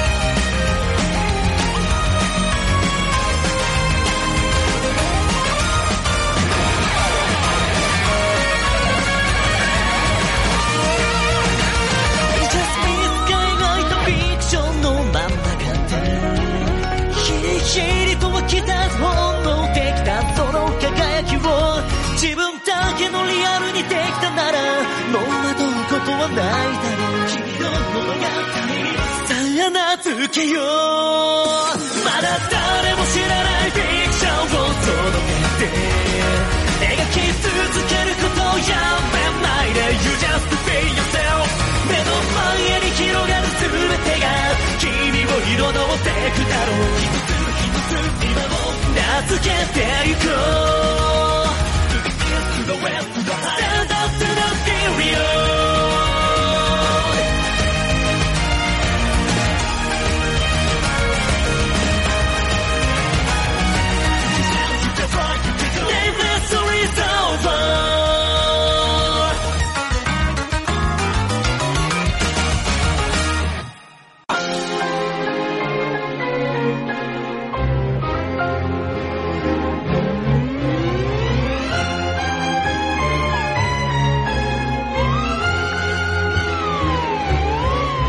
La canción posada nuestra opinión, impartimos un poquito de nuestra reflexión sobre la serie del slime, al pan pan, al vino al vino y sobre las cartas la mesa. Momento de que Sergio Ezequiel Verón nos recomienda algunas cosas para poder eh, disfrutar esta semana. Bueno, dentro de, las cosas que, que sí me di la oportunidad de ver en, esta- en estos tiempos de cuarentena, eh, me encontré con la serie de, de Kippo y el mundo de las criaturas subterráneas o algo así, nombre, nombre fumón. Que cuenta En un momento entendí la serie de Kiko y dije, eh, ¿qué carajo? No, no. Kipo y The Age of the Wonder Beast se, se llama la serie. Sí, me, me- lo, lo dije con seriedad al final del día. Eh, no, cuenta. Es como medio Tengen Topa. Ok. que es un grupo de. Hay ciudades subterráneas donde los humanos se refugian.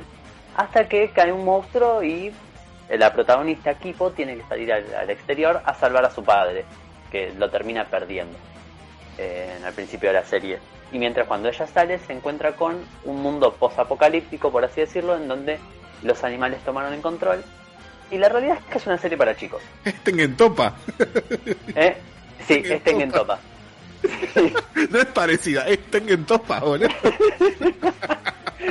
Pe- pegale una mirada eh, un día que estés tomando a, las 6 de la tarde una leche chocolatada, porque tiene este estilo de, de serie de aventura con bichos extraños. En el segundo capítulo aparecen serpientes metaleras que tocan la guitarra y eh, es divertida. Hay gatos leñadores, abejas que hacen dubstep. En una serie muy de la vieja escuela, pero actualizada.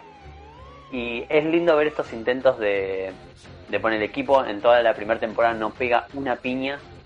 Aparecen villanos y demás. Y la mina como que quiere hacerse amigos de todos. Eh, y en mi caso es una linda serie para ver con, con mi nena. Porque terminamos jugando y imitando a los monstruos. Es, es una linda serie. Es una serie para chicos.